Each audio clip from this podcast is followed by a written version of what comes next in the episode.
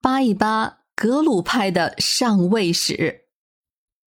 番外之十五，泰宁，也就是藏语中的嘎达，它位于木雅热冈环绕的一个圆形平地上。木雅热冈是多康六冈其中之一。根据当地的传说，松赞干布的大臣噶尔东赞。曾经摆脱了唐朝的追兵，抵达本地。在藏语中，“嘎达”的字面意思就是“格尔逃脱的地方”，所以这也是一个拥有悠久历史的古老城镇。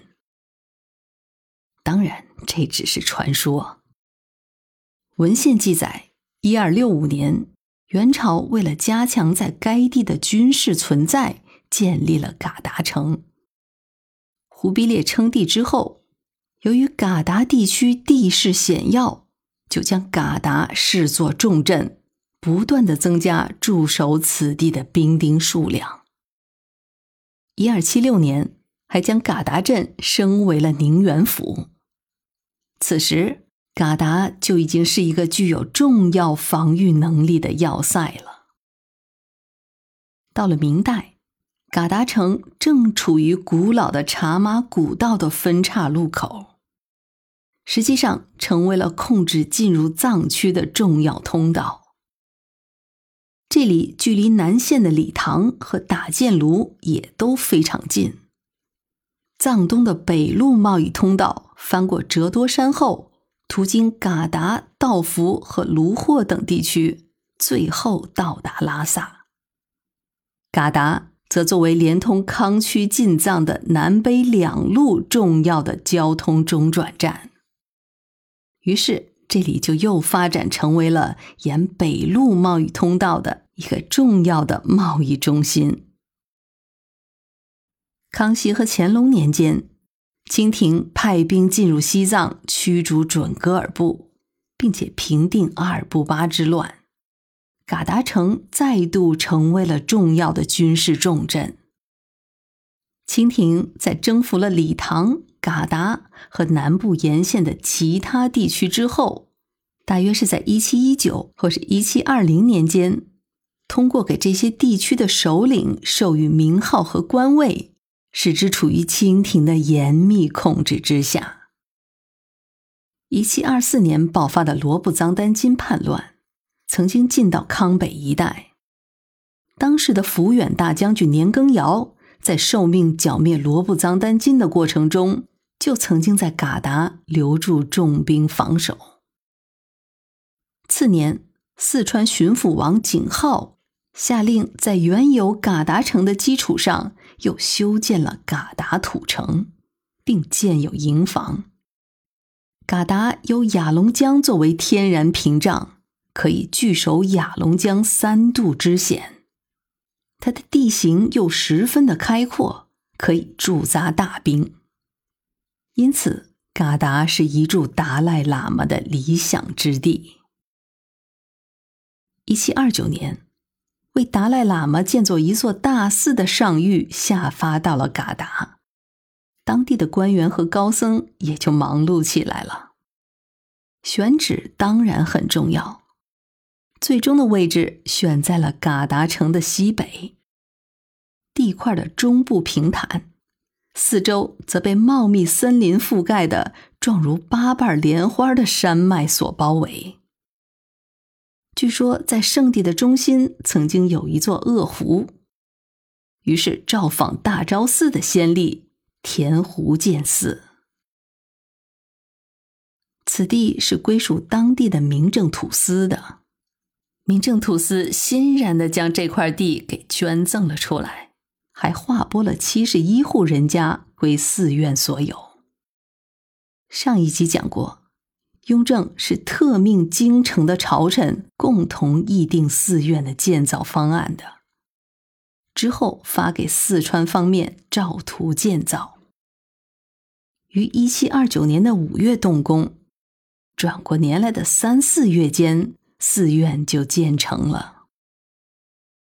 寺院总共占地足足有五百亩。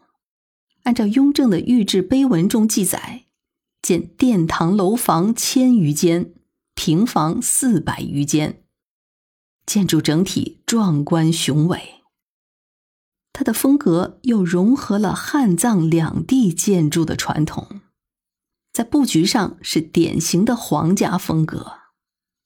大门为汉式，还建造了在康区藏传佛教寺院中唯一的一个照壁。而寺院的主殿则是藏式风格的，是仿照着大昭寺的主殿布局。可是大殿的屋顶又是汉式的。另外，慧远寺的主殿大门还构建着一个罕见的九龙九狮的雕像。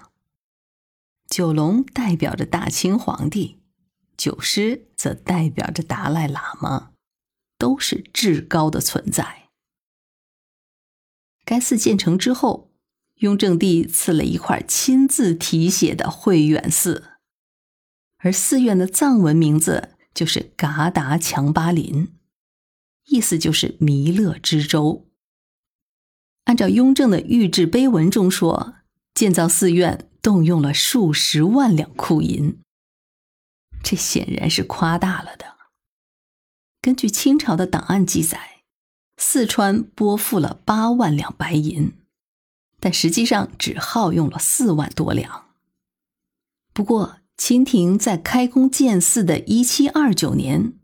在康区的理塘、巴塘、卢霍、道孚、詹队、甘孜、德格、白玉、邓科，还有石渠等地，展开了大规模的土司设置行动，一共册封了大小土司六十七员。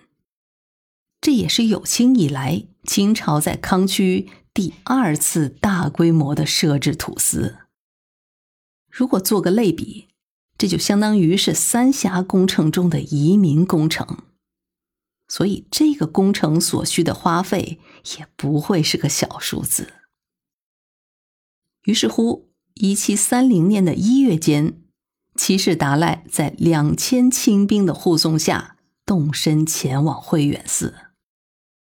雍正还派了钦差赏赐白银数千两，并且举办了盛大的宴会。招待七世达赖。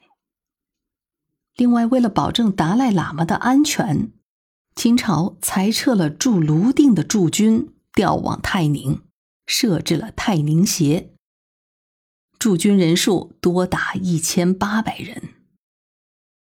此外，在周边的道孚、雅江、打箭炉还设有兵营，兵丁人数超过两千五百人。